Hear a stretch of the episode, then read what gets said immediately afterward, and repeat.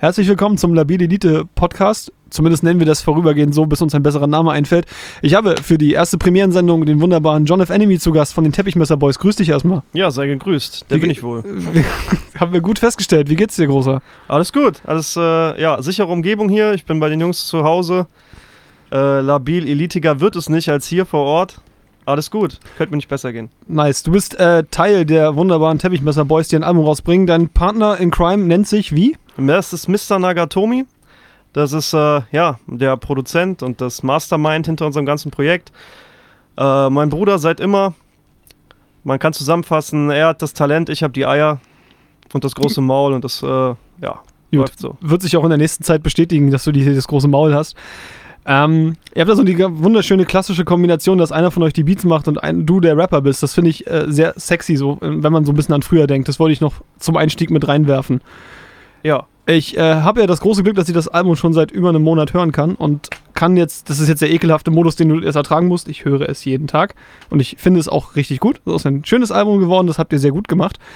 Und habe mir auch vor ein paar Wochen das erste Mal äh, nach langem Versäumnis endlich mal Akira angeguckt, diesen Anime, den bestimmt jeder Mensch der Welt kennt. Und dann habe ich Nice. gemerkt, das passt wahnsinnig gut zusammen. ja, das ist, ja, ja. Der, der Film spielt schon eine Rolle bei euch, oder? Oder hat mal gespielt? Hat mal, auf jeden Fall. Also es war damals so die Zeit, ich glaube bei Nagatomi hat er noch eine größere Rolle gespielt als bei mir. Müsste aber so derselbe Zeitraum gewesen sein. Vom Jahr kriegt es gar nicht mehr hin so. Äh, Ich, glaube, rechne der kam so- 89 oder 88. Ja, wir haben den damals geschaut, so in dieser komischen Kiffer-Skater-Epoche so, wo man sich halt voll drauf gefeiert hat, so wo uns halt irgendwie das ganze Asia-Ding war da ja neu, so sind wir auch irgendwie voll drauf hängen geblieben. Und das Akira-Ding war einfach so, das muss man halt damals gesehen haben, zumindest in dem Freundeskreis, den wir hatten so. Und zwar echt, äh, ja, einer der ersten krassen so Anime-Sachen, die man sich reingezogen hat. So Ghost in the Shell war damals noch so das Ding. Den habe ich aber, muss ich sagen, auf so diesem Modus, den ich damals hatte, halt gar nicht gerafft. Ich habe allen erzählt, so, boah, voll der geile Film und so, bin aber dauernd eingeschlafen und habe den halt null gerafft, aber trotzdem halt voll gefeiert so. Äh, bei Akira war das teilweise ähnlich, das kam auch erst so ein bisschen später. Ja, man muss man, glaube ich, selber so ein bisschen, weiß ich nicht, reifer für werden oder so, um den Standpunkt zu, zu checken, so. Weiß ich Ich nicht. glaube, um Ghost in the Shell zu checken, musst du halt auch einfach eine größere Aufmerksamkeitsspanne mitbringen. So Akira ja, hat halt auch einfach die Action und in Genau. Ghost in the Shell hast du halt die Momente, wo der Colonel dann seit drei Minuten den philosophischen raushängen lässt. Voll. Und wenn du dann in deinem, keine Ahnung, Kiffer-Skateboard-Modus bist, so, dann ist das vielleicht nicht das, was du in dem Moment so. hören willst. Ja, nüchtern sein ist da teilweise Trumpf oder halt schon so hart zu übertreiben, dass man die Ebene halt so mitfahren kann, so.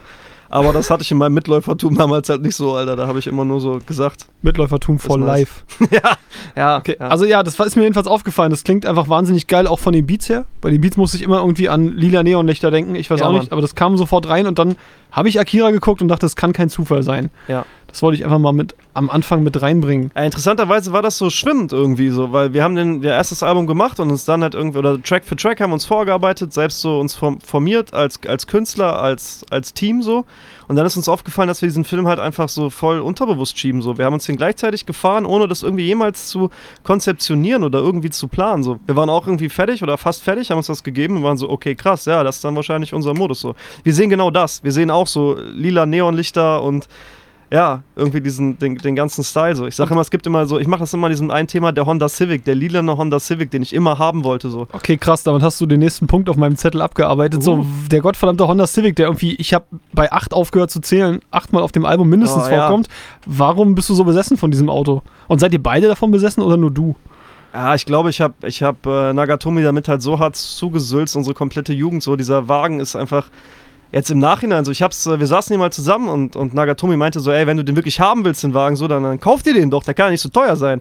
Und dann habe ich das halt im Internet nachgeschaut, so, der kostet halt jetzt irgendwie 3000 Euro und alles voll schrottig mit 2000 Kilometer runter, so, ich könnte den Traum leben, aber ich habe es nie getan. Ich habe damals als Jugendlicher so, auf der Realschule mussten wir so einen Zettel schreiben, was willst du erreichen, wenn du 30 bist? Und ich habe halt wirklich tatsächlich geschrieben, eine Freundin, einen Ausbildungsplatz und ein Honda Civic, so EJ8 Coupé oder was es da war, so. Und das ist alles, was auf diesem verd- gottverdammten Zettel steht, so. Und das ist ja echt so kein unerfüllbarer Traum, aber das hat mich immer verfolgt. So, ich hatte den Wagen immer vor Augen. Ich glaube, es war Need for Speed Underground 2 oder so, was mich dann voll drauf geschickt hat auf den Honda Civic-Film. So war eines Okay. der ersten Wagen, die man damals hatte, so. Und ich habe hab alles direkt freigespielt, das Ding voll hochgerüstet, so. Damals Singleplayer-Zeiten, weißt du, so voll drauf gefeiert und irgendwie dachte ich, eines Tages fährst du mit der Karre rum. Und das war so mein größtes Lebensproblem mit 16, 17. Dass Kein ich, Honda Civic haben. Nee, diesen irgendwann mal haben wollen, weißt du?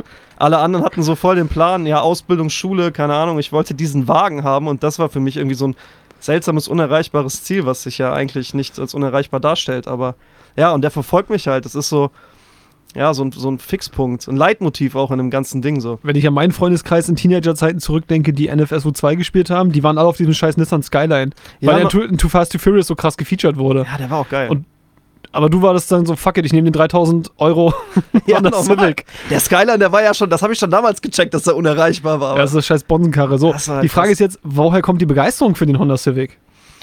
Weil NFSU 2 war ja offensichtlich nicht der erste Punkt, da hast, hat sich das nur verstärkt. Wo kam das her? Hast du Ja, irgendwo gesehen so- in Filmen? Oder nee, was? das sind so, glaube ich, die, die, die Basics so meiner Familiengeschichte. Wir kommen halt alle so, die, meine Familie kommt aus dem Ruhrport, Gelsenkirchen, Bochum, so die Ecke. Und das habe ich, glaube ich, so ein bisschen das ganze Tuner-Ding einfach so parallel mal ein bisschen verfolgt. Ich fand es immer ganz interessant. So, es war, ich war halt auch auf einer Schule, wo alle sehr einfach waren, wo Tune auch einfach noch ein Thema war, damals so Anfang der 2000er halt. Wohl war das da irgendwann. Und es war Tune halt echt ein Ding. Alle haben sich über Tune unterhalten. Und dann kam halt Need for Speed Underground so. Das war halt krass. Wir hatten alle keinen Führerschein. Wir waren alle irgendwie Kinder, aber irgendwie war das halt voll das Thema und hast immer so einen Scheiß erzählt von irgendwelchen Felgen, irgendwelchen Autos. Ja, und ich wollte halt mitreden so, und dann habe ich mir den halt irgendwie rausgesucht, weil den habe ich, den kannte ich halt, den hatte ich auf dem Schirm so. Und das ist halt der verdammte Honda Civic. Ich, ich liebe dieses Auto so. Äh, Loke übrigens auch. Loke hat auch eine extreme Liebe für diesen Wagen. Das äh, muss- sollte man an dieser Stelle mal erwähnen. Okay, okay. Also ich, ich weiß, dass es so eine Zeit bei mir an der Schule halt auch gab, nur dass niemand in echt getunt hat, aber alle waren 13, 14 und haben darüber geredet, warum sie unbedingt jetzt Autos tunen wollen und weil The Fast and the Furious hat den Floh ins Ohr gesetzt, Ja, NFSU gut. hat es aufgegriffen und so. Und ich fand das immer super befremdlich, wenn 14-Jährige, die halt nicht mal ans Lenkrad kommen oder so, irgendwie erzählen wollen, was für einen krassen Sportwagen sie sich kaufen wollten. Das fand ich immer befremdlich. Nein, das ist doch der Spirit, Alter. Das ist doch das Schöne. Einfach von Dingen reden, von denen man eigentlich gar keine Ahnung hat und die trotzdem härter feiern als die Leute, die es für sich wahrscheinlich dann gönnen. So, das kann ich immer noch voll nachvollziehen. So, sich in irgendwas reinsteigern, was man eigentlich gar nicht hat, wo man noch nicht mal irgendwie Nutzen von hat, was man einfach nur so hart feiert. So. Die meisten ich Leute haben auch sehr viel World of Warcraft gespielt. Das hat dann das so grotesk gemacht, weißt du? Nö. Das, also ganz ehrlich, Honda Civic und WoW, das kann schon Hand in Hand gehen. So. Das finde ich echt äh, völlig in Ordnung. Ja, also Honda Civic als Mount in WoW wäre auf jeden Fall eine Option. Nice. Würde ich kaufen. Ich Ja. glaube, nur dafür würde ich anfangen, endlich mal so ein MMORPG zu spielen, aber egal. Ähm, ihr wolltet ja eigentlich ursprünglich eine EP machen, wenn ich das richtig auf dem Ja. Schirm habe, habe ich die EP und so. Und letztes Ja. Jahr habt ihr angefangen anzuteasen, so gab Ja. drei Videos und ich dachte, jetzt geht's halt los. Und dann waren drei Vierteljahr Ruhe. Ja. Warum? Ja. Krass Mhm. ausformulierte Frage, ich weiß, aber Auf warum? jeden Fall, muss man erstmal sacken lassen. So. ähm, ich glaube, also es, ja, entwaffnend ehrlich müsste man, glaube ich, sagen, weil es besser geworden ist, als wir dachten. So. Weil wir, glaube ich, einfach noch so. Wir hatten einfach noch so ein paar Sachen im Lauf, so, die haben wir dann durchgezogen, haben die aufgenommen, sind das Ganze nochmal durchgegangen, haben gesagt, so, ey, wir haben gerade einen Arbeitsflow, so, wir wollen das jetzt einfach irgendwie, äh, wollen noch ein paar Dinger machen, haben uns die Tracks gemeinsam angehört und haben dann entschieden, so, ey, wir, wir machen es jetzt richtig, so, wir ziehen es jetzt einfach durch. Das ist ein Projekt, was uns mega lange verfolgt, so, oder mich persönlich so. Ich habe mich, glaube ich, vor vier oder fünf Jahren entschieden, jetzt irgendwie wieder richtig oder richtig Musik zu machen, jetzt als, als John F. Enemy mit, mit Nagatomi zusammen als Teppichmesserboys so. Und äh, ja, wir wollten das auch wertschätzen so und haben dann gesagt, nein, wir hauen jetzt nicht irgendwie irgendwas raus so, sondern wir, wir strukturieren das halt so durch, dass wir das halt tatsächlich auch veröffentlichen. Auch zur Wertschätzung uns gegenüber so, ne?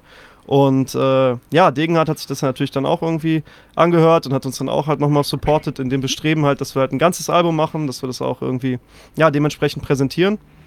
Und so ist es dann gereift und wir sind auch extrem glücklich damit tatsächlich, dass wir es jetzt, äh, ja, auch die Tracks, die wir eigentlich nicht darauf haben wollten, in Anführungsstrichen, äh, jetzt mit da drauf gepackt haben und daraus jetzt das geworden ist, was es jetzt ist, so.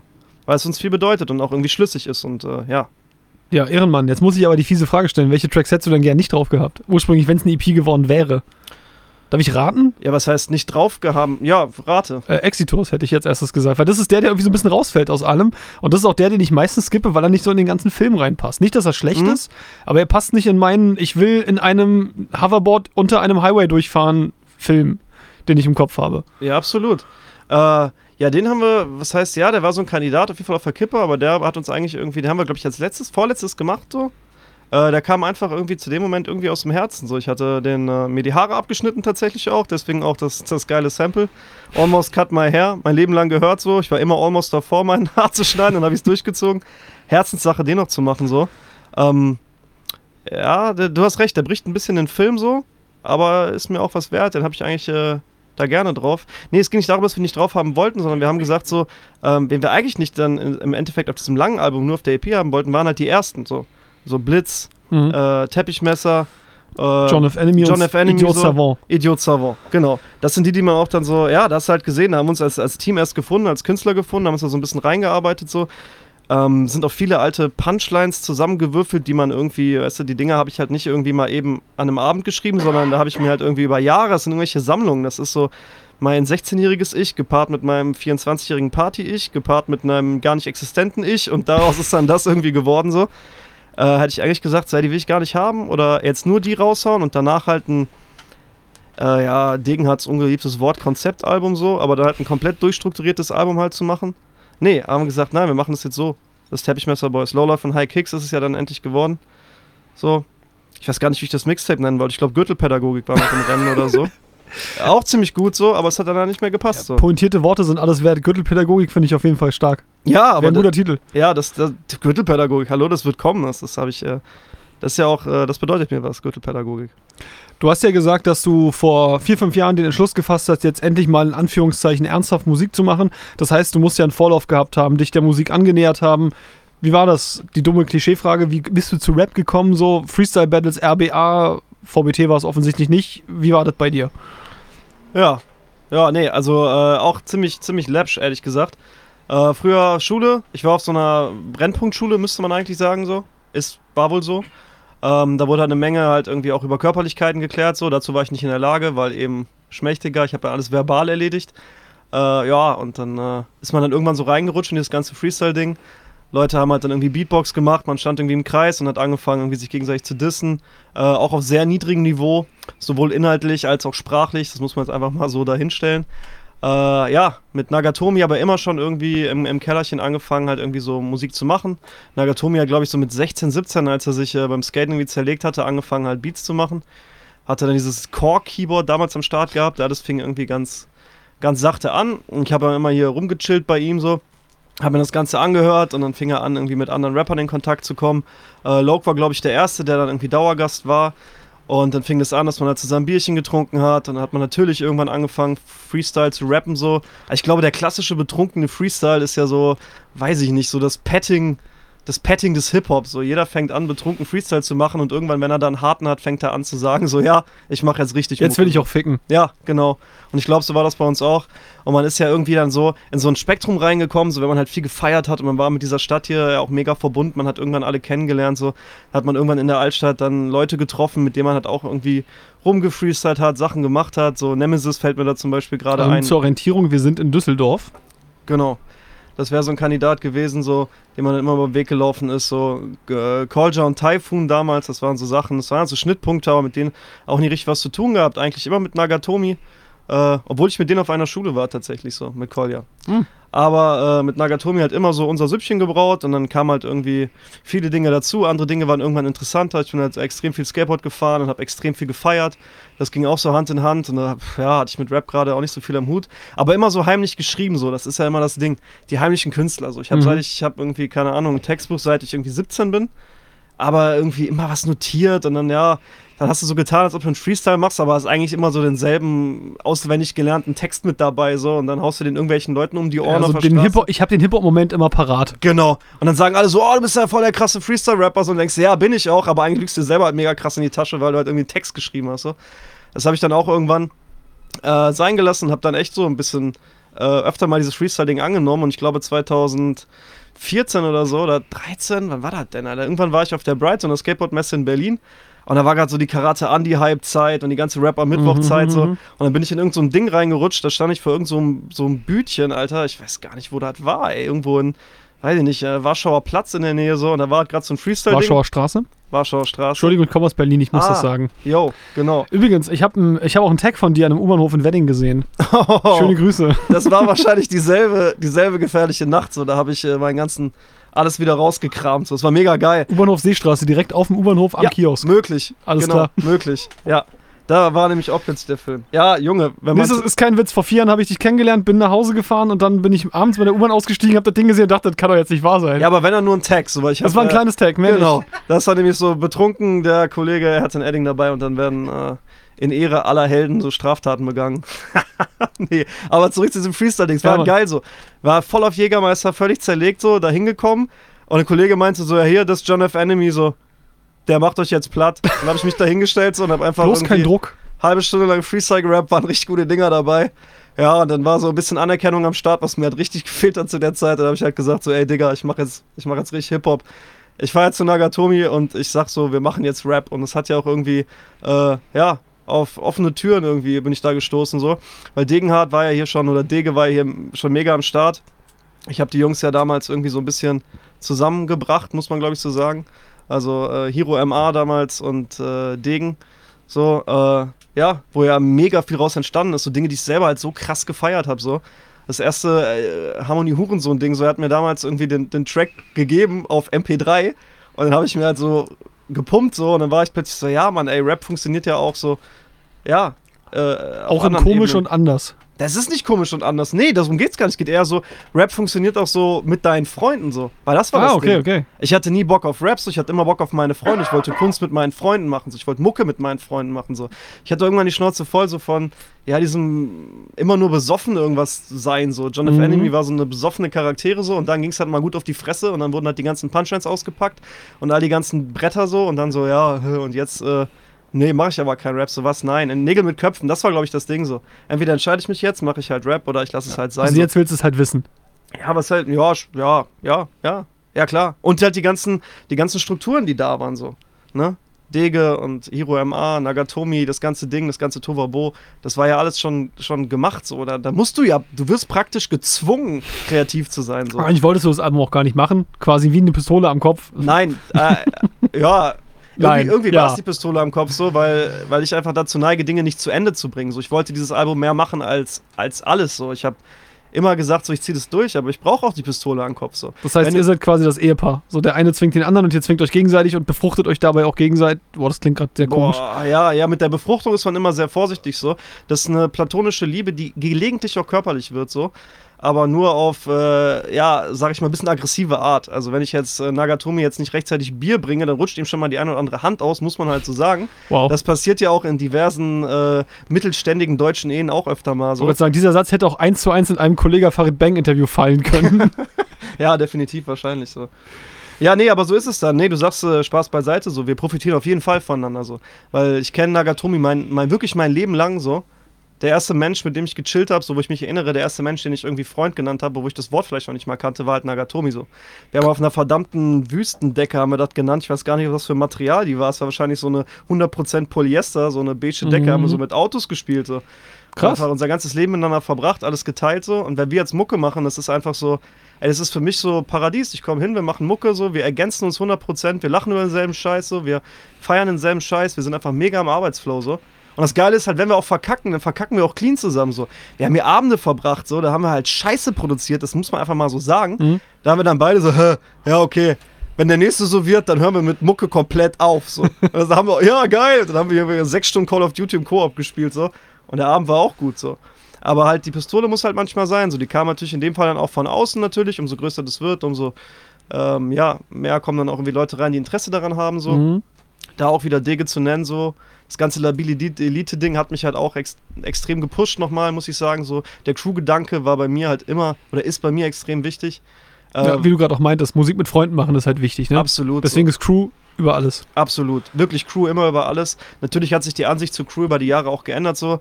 Vor zehn Jahren wäre ich auch für die Skate Crew locker gestorben. Ich hätte gesagt, ich, ich sterbe für die Jungs so.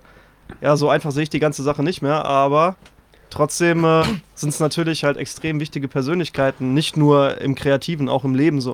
Und das Okay. ist natürlich eine Verbundenheit, Mann. Wenn du da auch noch die, äh, die Möglichkeit hast, Kunst zu erschaffen so, oder Rap zu machen, so, dann, dann musst du die nutzen, so, weil es ist ja einfach äh, paradiesische Verhältnisse so. Muss Okay. man einfach sagen, finde ich. Ähm, wenn ich mir eure Namen so angucke, so John F. Enemy, kann ich mir denken, was das ist. Ich war, kann mir auch denken, dass Mr. Nagatomi was mit Stück langsam zu tun hat, aber Ja. woher kommt der Name Teppichmesser Boys? Also ein Kumpel von mir meinte, Teppichmesser Boys kann als Namen nur ernst nehmen, wenn man es nur mit B-O-I-S schreibt. Und zum Glück ist es Auf auch genau so. Wie kommt, also, jetzt war es eine doofe Frage, aber wie kamt ihr denn dazu? Boah, das war auch, glaube ich, so ein, so ein fliegendes Ding. So, ich glaube, äh, Big Rick, ein Freund von Dega, hat mich auf einem Konzert, hat er, hat er mein Backup-Kabel, glaube ich, mit Teppichmesser, Praktikant oder so, irgendwas hat er das no- notiert. Oder Cuttermesser-Praktikant, irgendwas war da. Hat er das Kabel so markiert und einfach dran geklebt, so. Und ähm, ja, dann war das so ein kleiner, kleiner Wortwitz, den wir immer so mit rumgeschleppt haben, so. ja, dann haben wir damit so ein bisschen experimentiert. Das war dann immer wieder, stand das im Raum so. Und äh, ja, mittlerweile muss ich sagen, so das Teppichmesser ist für mich halt auch äh, schwer an Bedeutung so. Also wirklich. Ich kann mich damit tatsächlich identifizieren, so mit diesem verdammten Werkzeug so. Weil jeder kennt es so, jeder hat es zu Hause. Aber jetzt mal ehrlich so, wer, Wer hat damit mal einen? Teppich geschnitten so? Du machst da alles mit so. Aber Wirklich. kein Teppich schneiden. Ist so, ja, du machst damit irgendwie, keine Ahnung, schneidest kleine Sachen aus, bastelst irgendwas oder schlitzt irgendwie deinen Nachbarn an bei Stress, so, keine Ahnung. Das Aber genau die Dinge wären mir in genau der Reihenfolge auch eingefallen. ja, ja, muss, ja, aber wer macht damit seinen Teppich so? Und das ist halt so, das, damit identifiziere ich mich. Meine Generation ist so ähnlich so. Wir wurden für irgendetwas kreiert, für irgendetwas reingefeuert so und alle machen halt irgendwas so, aber keiner weiß mehr, wofür er überhaupt da ist. Keiner weiß mehr so, was ist meine Aufgabe, was ist meine Attitude so. Aber trotzdem ist alles geil so. Jeder hat so seinen, seinen Flow so. Vielleicht ist das echt so ein Ding. Also ich sag immer wieder so, dass umso länger wir den Namen haben, so, umso mehr kann ich mich damit identifizieren, umso mehr bedeutet mir das auch so. Ja, ja klar, das Boys mit OI ist natürlich ein Muss, ansonsten wird es halt ziemlich läppsch so. Das wird halt schnell irgendwie ganz schön peinlich, ne? Ja, Also habe ich mir auch gedacht, aber ich finde mit OES ist irgendwie nicer. Ich weiß nicht warum, aber ich auf spreche, jeden so. wenn ich, wenn ich Boys so lese, spreche ich es auch irgendwie anders aus. Obwohl ich es gleich Ja. sage, in meinem Kopf klingt es cooler. auf jeden, ich bin da auch voll deiner Meinung so. Warum auch immer. Aber das ist ja auch irgendwie so, weiß ich nicht, wird ja auch mega viel verwendet so, ne? Boys, alle sind jetzt Boys, Suicide Boys und äh, Sad Boys, Klick. Sad Boys. Ja, Gut. Ist ja eigentlich auch Bums, weil es gibt nur die einzig wahren Teppichmesser-Boys. Ähm, eine Frage, die mir noch eingefallen war, beziehungsweise eine Sache, die mir festgestellt, die ich festgestellt habe bei dem Album. Ich mag es wahnsinnig, wenn ich Musik hören kann und einfach von Sachen geredet werden, von denen ich nicht unbedingt weiß, was damit gemeint ist. oh, Also ich muss wunderbar bei euch, euch ab und zu mal was googeln, wenn ich das höre. okay. Und dann lerne ich ja auch immer was. Ich mag es ja, was zu lernen. Der Mensch will ja grundsätzlich gerne lernen. Und man spricht da über Eric und Dylan zum Beispiel. Mhm. Anders Breivik ist mir noch im Gedächtnis geblieben. Aber dass die beiden Leute, die Amokläufer in der Schule Eric und Dylan heißen, wusste ich jetzt zum Beispiel nicht aus dem Hut. okay. Ähm, in meinem Kopf entstehen dann Bilder, wie ihr beide zusammen in eurem Dachgeschosswöhnchen sitzt oder in eurem Keller oder wo auch immer und euch einfach viele Videos und Artikel über Massenmörder reinfahrt. Seid ihr solche Leute? Weil ich habe schon oft Leute kennengelernt, die dafür eine totale Faszination haben. Gehört ihr dazu? Absolut äh, ist das der Punkt, zu dem man vielleicht, auf den man stößt, so, wo man auch sagt, das könnte, das könnte so sein, aber so war es definitiv nicht. So. Bei uns war das einfach eine politisch, das war eine extrem aufgeladene Zeit, in der wir das Ding gemacht haben. So. Ich habe mich, glaube ich, 2012 dafür entschieden, wieder Mucke zu machen. Dann so 13, 14 ist das Ding in Rollen gekommen und so 14 bis, bis 17, 18 haben wir das durchgezogen. Und da war halt politisch so eine extreme Spannung, solche, solche Themen, die Medien waren voll mit so negativem Shit so. Das ist einfach ganz extrem. Ich kann es an dieser Anders Breivik-Line so. Äh, ich habe die Klassenfahrt versaut, nenne mich Anders Breivik. Die ist natürlich extrem provokant, aber die ist ja auch in dem, in dem Track drin so. Alltag am Rande der Sinnlosigkeit. Der Titel ist auch nicht aus Spaß gewählt so. Das spiegelt für mich halt was wider, was zu der Zeit halt voll, voll wirklich äh, Punkt war so. Es war wirklich so ein Alltag in der Sinnlosigkeit und es waren nur die negativen Dinge. Alles war negativ so. Du kanntest halt irgendwie, du kanntest Anders Breivik, du kanntest den Namen, aber hast du in der Zeit mal irgendjemand nennen können, der was Positives gemacht hat? So nein. Mhm. Es war nur was Negatives so und es sind tausende Anspielungen in diesem Track. So, ich habe halt dieses äh, äh, Rotenburg-Style zum Rotwein wird hier Schwanz gereicht. So. Mhm. Selbst das versteht jeder, weil irgendwer in Rotenburg den Schwanz von jemand anders gegessen Also hat. das, so. die, da wusste ich so zum Beispiel sofort, wen du meinst, weil das in der Presse so ausgeschlachtet wurde, dass ich mir den Namen auf jeden Fall gemerkt habe. Der Kannibale von Rotenburg Genau. war ja überall. Ey, und Rotenburg ist voll am dran, das ist wahrscheinlich ein schönes Städtchen so, aber die sind halt durch die Medien halt auch total downgepusht worden so. Dann habe ich auch noch den, den äh, Washington Sniper mit drin in diesem, Mhm. in diesem Track und äh, das Erdloch von Saddam Hussein und den ganzen, die ganzen Sachen so. Dann die, äh, den NSU, den ganzen NSU-Stress so, ne? Das ist ja auch irgendwie, meine Lines werden zitiert wie Passagen aus meinem Kampf, so im Untergrund, ne? Das ist ja auch das Ding, so eine Sache, die halt irgendwie totgeschwiegen ge, ge, geschwiegen wurde so. Mhm. Das ganze NSU-Ding war halt so, ja, ne? Wenn Ja, ja. du überlegst, was heute über die RAF geredet wird und wie eigentlich das NSU-Ding, das ist nur Beate Schäpe, die anderen vergisst man, die Straftaten vergisst man so. Mhm. Es geht eigentlich darum, dass die Medien einen dahin pushen. So, wir haben uns aktiv gar nicht mit Massenmördern beschäftigt, so, wir haben einfach nur ab und zu Fernsehen geguckt, na noch nicht Okay. mal. Wir haben im Internet gechillt, so. Du Okay. Weißt, was ich meine? Es Ja. geht um die Negativität, so. Massenmörder haben natürlich immer eine gewisse, ja, So eine gewisse Faszination. Ich war mal auf einer Party und da habe ich gehört, wie neben mir halt so sich drei, vier Leute unterhalten haben und einer meinte dann so, was, du hast keinen Lieblingsmassenmörder? und, und das war halt so Digga. das Ding. Das sind Leute, die reden halt, die lesen Bücher über Charles Manson und andere Leute und vergleichen da miteinander, was fanden, finden sie geil und so. So, jeder hat ja so seine Ja. kleinen Hobbys und ich hätte mir irgendwie vorstellen können, dass ihr da auch so in die Ecke fallt. Aber das ist dann Ja, eben wir nicht fallen so. in viele Ecken, nee. Aber ey, die Faszination ist natürlich da, weil es extrem ist. Menschen lieben Extreme so. Ja, na klar. Und das sind ja alles irgendwie extreme Individuen, die einfach so hart ausbrechen, so, dass Menschen, die halt irgendwie nicht in der Lage sind, irgendwie auszubrechen, sich sehr extrem damit identifizieren, so. Und Tod und, und Vernichtung hat natürlich immer so eine Faszination für, ja, für Leute, die eigentlich gar nichts damit am Hut haben, einfach weil es so extrem ist und weil es einfach auch alles bricht, alle Regeln, alle Normen so. Mhm. Ist immer faszinierend, glaube ich. Ja. Das auf jeden Fall. Auf jeden Fall gibt es trotzdem dann immer noch Worte auf eurem Album, von, mit denen ich nichts anfangen konnte und die einfach googeln ist ja immer langweilig, dann finde ich was raus und dann Ja. lese ich das und vielleicht merke ich mir die Information, vielleicht nicht. Ja, Zwei, drei Worte habe ich aber noch am Start, bei denen ich nicht ganz weiß, was du damit mein, gemeint haben könntest. fangen wir an. Das eine war Liverneck. Du stichst aus der Masse raus wie Liverneck. Ja, Liver, Liver, Neck, Liver, Genau. Liver, Liver, Neck. Ja, Wahnsinnig pointierte Hook auch, aber die Frage ist jetzt, was meinst du damit? So, was soll Liverneck sein? Ich weiß es nicht. Das ist, glaube ich, äh, ich weiß gar nicht, wie das her habe. Ich glaube, es ist Blood in, Blood out oder so. Das ist halt so dieser, dieser Angriff im Gefängnis, so mit irgendwas selbstgebautem, so. Wenn du halt irgendwie, der erste Stich geht in die Leber und der andere geht in den Nacken. Also im Vorbeilaufen, ratzfatz, ganz schnell, zwei Stiche. Also die angespitzte Plastikgabel. genau sowas irgendwie. Und das ist halt so, ähm, ja, der nicht erwartende Angriff aus dem Nichts so, mit irgendwas selbstgebautem. Der möglichst viel Schaden anrichtet. So, das war dieses Liver-Neck-Prinzip so. Und ich glaube tatsächlich, dass das äh, irgendwo habe ich, der Einfluss kommt wahrscheinlich von irgendwas anderem. Wahrscheinlich gibt es sogar einen Ami-Track, wo das mit drin ist. So. Ich hatte das Ding immer. Ich bin teilweise feiern gegangen und hatte dieses Liver-Neck, Liver, Liver, Liver-Neck-Ding im Kopf so. Okay. Obwohl ich es noch nie gemacht habe so. Das möchte ich hoffen, dass Also den weil Track, ich, den ich möchte ungern mit jemandem reden, der bei jemandem so, okay. Nein, Ähm, ein Track. Tatsächlich habe ich das Wort natürlich trotzdem gegoogelt, weil ich einfach mal den, das erste Ergebnis mir angucken wollte und es hatte tatsächlich was mit Graffiti zu tun. Oh! Vielleicht äh, bin ich mir da gerade auch was ein und ich habe was verwechselt, aber ich glaube, es hatte was mit Graffiti zu tun. Ach was. Hast du was mit Graffiti zu tun? Außer bewundern, außer Entfernung? Oder Äh, vielleicht nicht mal das? Nee, also äh, klar, natürlich passieren so Dinge, wie du es angesprochen hast in Berlin so, ne, Edding zur rechten Stelle und dann wird mal irgendwo was äh, ähm, gemacht so. Aber nein, natürlich, es gibt Schnittstellen natürlich mit diversen Leuten aus diversen, äh, ja, Spektren der Graffiti-Kunst, sag ich jetzt mal, wie man das nennt so.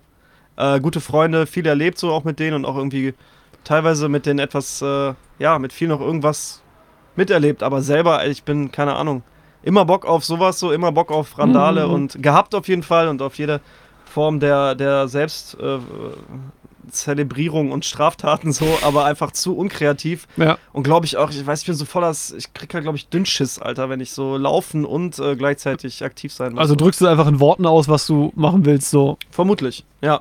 Aber für Graffiti immer ein Herz gehabt natürlich, aber äh, ja, auf, auf der Combo einfach, weil man mit Leuten halt straight unterwegs war, die es halt mega gefeiert haben. Und dann hast du deine Jungs halt gefeiert und dann hast du halt, wenn du was von denen gesehen hast. Also ich gucke natürlich immer aus der S-Bahn raus, so, egal wohin ich fahre, womit ich fahre, so. Mhm. Aber es ist auch wie beim Rap, ich suche halt meine Freunde. Ich gebe halt keinen Props, den ich nicht kenne, sondern immer nur so, oh, guck mal, den gibt's noch, geil. Ich höre Alter. Musik von meinen Freunden.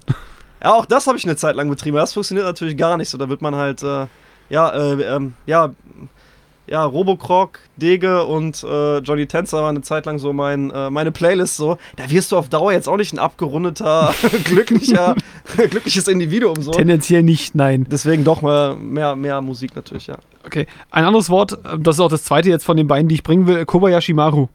Ja, Ich hoffe, ich habe es richtig ausgesprochen. Also ein Lied heißt ja auch so. Ähm, Komm schon. Was ist das? So, was das soll ist das Star sein? Trek, Mann. Ich dachte es mir auch, aber ich war nicht sicher. Das, Das ist der Bordcomputer von Star Trek, ne? Ja, das ist Simulation, die du einfach nicht lösen kannst, so, wo es eigentlich keine Lösung für gibt. So. Und es gibt halt dieses, diese äh, Kobayashi Maru an der, an der Flugschule, so, wo man halt äh, bei der Föderation halt irgendwie fliegen lernt. Und die kriegen halt immer als Abschlussprüfung diese Simulation, die aber eigentlich nicht zu lösen ist. So. Okay. Und das ist dann so der Test, wie geht man halt mit einer Situation um, die nicht zu lösen ist. Und ich glaube, in den neuen Teilen äh, ist der neue Captain Kirk, der hackt dann irgendwie den Computer und löst halt diese Simulation so. Und löst das grundalte Prinzip dieses Programms aus. Genau. Auf. Okay. Aber eigentlich scheiße. ist dieses Programm so eine, eine, ein blöder, wie sagt man, eine Metapher für das Leben eigentlich. das in nicht zu lösen Welt gilt. so. Ja. Okay. Simulation, es gibt halt keine Lösung so. Du kannst es vielleicht hacken, aber auch das geht nicht so. Du musst halt irgendwie durchziehen, am Ende reflektieren und gucken, wie du es wie du's gemacht hast. So. Ja, Und hoffen, dass du noch in die Augen sehen kannst. genau. Okay, Star Trek war ein Thema für dich? Oder ist? äh, Star Trek war natürlich immer ein Thema, klar. Äh, ich war immer so ein Star Wars-Anhänger so und Star Wars bedeutet mir auch alles und Star Trek war immer so ein Beiläufer. Ich weiß nicht, viele kennen die Zeiten halt nicht so. Ich hatte kein Kabelfernsehen so, aber ich weiß nicht warum, Mann. Wenn ich die 10 gedrückt habe auf meinem Fernseher, hatte ich eine verpixelte, so richtig verschneit, äh, krisselige Version von Sat 1, Mann. Und da lief immer Star Trek. Und ich habe mir bis zum Augenkrebs Ganz kurz, von, von welchem Star Trek reden wir? Next Generation oder Captain Kirk oder? Äh, Next Generation war, es- war die Serie, die lief so, Ja, aber ja. lief halt alles damals so auf Sat 1. Da kamen auch die Filme und so. Okay. Die habe ich mir halt reingezogen tatsächlich, Mann, auf diesem super verpixelten so, weil ich es halt mega gefeiert habe so. Ähm, aber ich habe nie so den den Flow bekommen, so als Jugendlicher, weil es mich nicht so getoucht hat. So diese Heldensaga war nicht da, so. Das kam später, so. Mhm. Aber dann Next Generation, muss ich sagen, ehrlich, habe ich den Zugang auch nur durch Sinnlos im Weltraum gekriegt. Fühle ich total. Das ist voll krass so. Aber da dachte ich so, ey, der Captain Picard, der muss einfach Killer sein. So, ich, ich ziehe mir jetzt die richtige Serie rein. Und ist natürlich ein grundlegend anderer Pazifist, so des Total. Todes und so. Macht nicht so viel Spaß, aber irgendwie, ey, ich hatte früher so die Regel, wenn ich die Serie anfange, ziehe ich die durch. Aber das ist genau der Grund, warum ich ganz oft Serien nicht anfange, weil ich Angst Ja. habe, ich muss sie ja durchziehen. Und wenn ich anfange würde, mich mit Star Trek zu beschäftigen, hätte ich halt, glaube ich, mittlerweile sechs Serien vor mir, teilweise mit acht, neun Staffeln. Ja.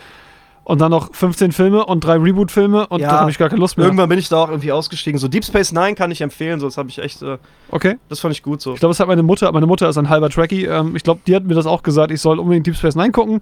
Voyager kann ich mir klemmen. Ja, Und naja, bla. Das erste ist halt irgendwie auch da gab so es einen guten mäßig Shooter gealtert. mal so, in, den, weiß ich nicht, 2003 oder so gab es einen guten Shooter von Voyager. Auf der PlayStation 2. Ja, nee, für PC habe ich das gezockt, so das war geil. Ich, ich habe auf jeden Fall einen Star Trek Shooter mit Kumpels auf der PS2 gezockt mit Multitap und ich sag dir, Multiplayer auf der PS2 zu viert funktioniert nicht gut. Aber da können Das ist Ding. und ich sagen, zu zweit geht das auf jeden Fall sehr wunderbar. Da haben wir auf jeden Fall Keine Frage. alle Zeit, die wir keine Kunst gemacht haben, die letzten zehn Jahre haben wir alle möglichen nicht vorhandenen Achievements auf der PS2 gekillt. Ja, wenn ihr eine PS3 oder eine Xbox 360 habt oder was auch immer, spielt mal Spec Ops Allein. Das ist ein guter Ah! Koop-Shooter. Alter, Das ist ein richtig guter Koop-Shooter. Ja, bitte. Also, das Also ich ist mag keine Shooter und ich hab's genossen. Das hat mich voll fertig gemacht, das Spiel. Ja, mit Recht. An dem Punkt äh, muss man darüber reden, muss man darüber reden, weil. Nein, erstmal noch nicht. Okay, Weil ich mir noch, gerne nochmal zu Gemüte führen will und wenn wir das gemacht haben, reden wir nochmal drüber. alles klar. Also wenn ich mir das nochmal reingefahren habe, mal. mach mal. dann machen wir das. Ähm, einen Punkt hatte ich noch. Nämlich, jetzt hast du deinen Wunschtraum erfüllt. Dritte Wort? Ne, das ist zwei Worte. Ich hatte nur zwei. Ja, okay. Ähm, Aber extrem, dass du halt irgendwie, das alles sind, die du nicht gerafft hast, so.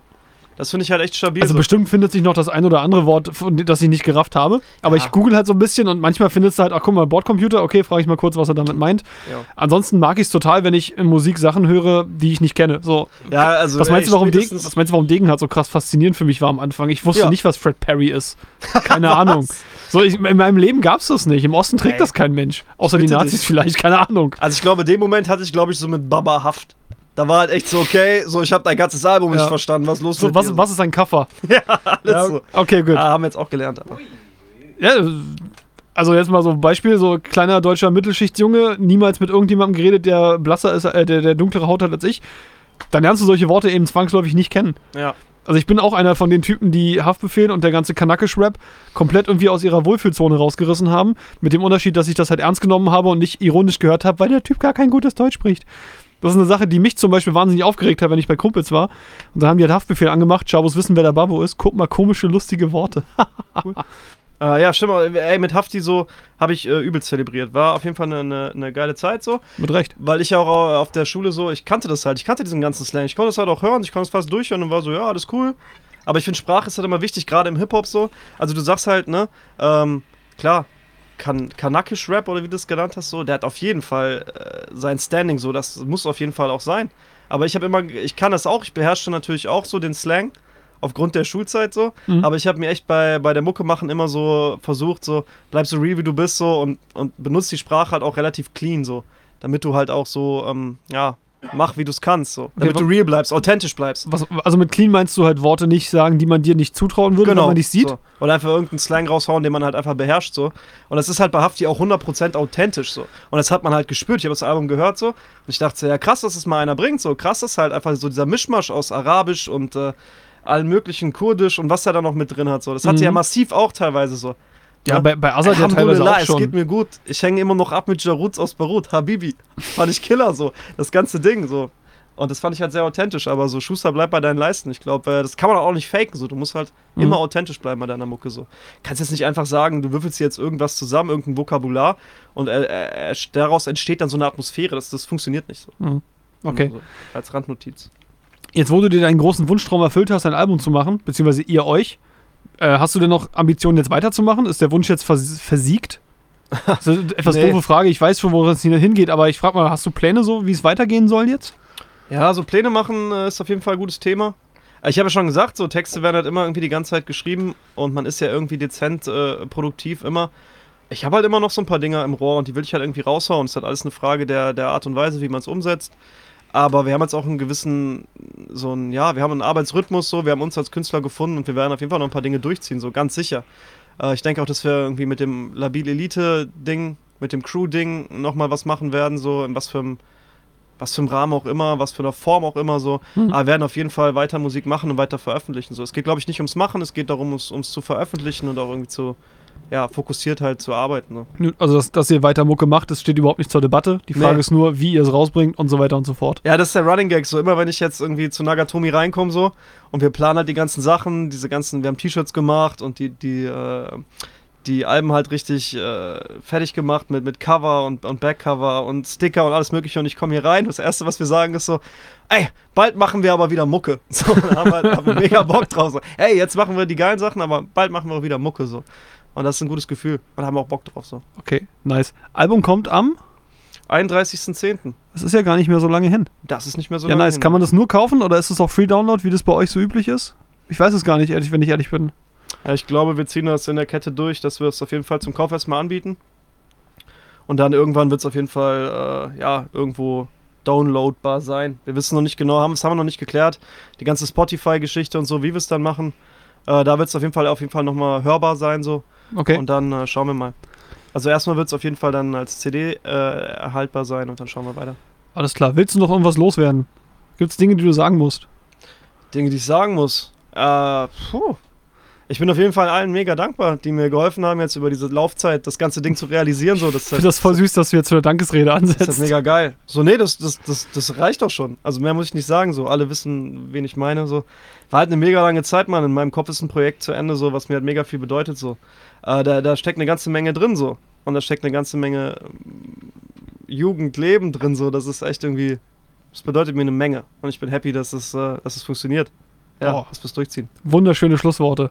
Also, liebe Zuhörer, wenn ihr Lust habt auf richtig gut, schön pointierten Punchline-Rap, der nach lila Neonichter klingt und Highways und Hoverboards und coolen Motorrädern und geilen, geilen Lederjacken, dann hört euch das Album an, der Teppichmesser Boys, das am 31.10. rauskommt. Und auf Wiederhören.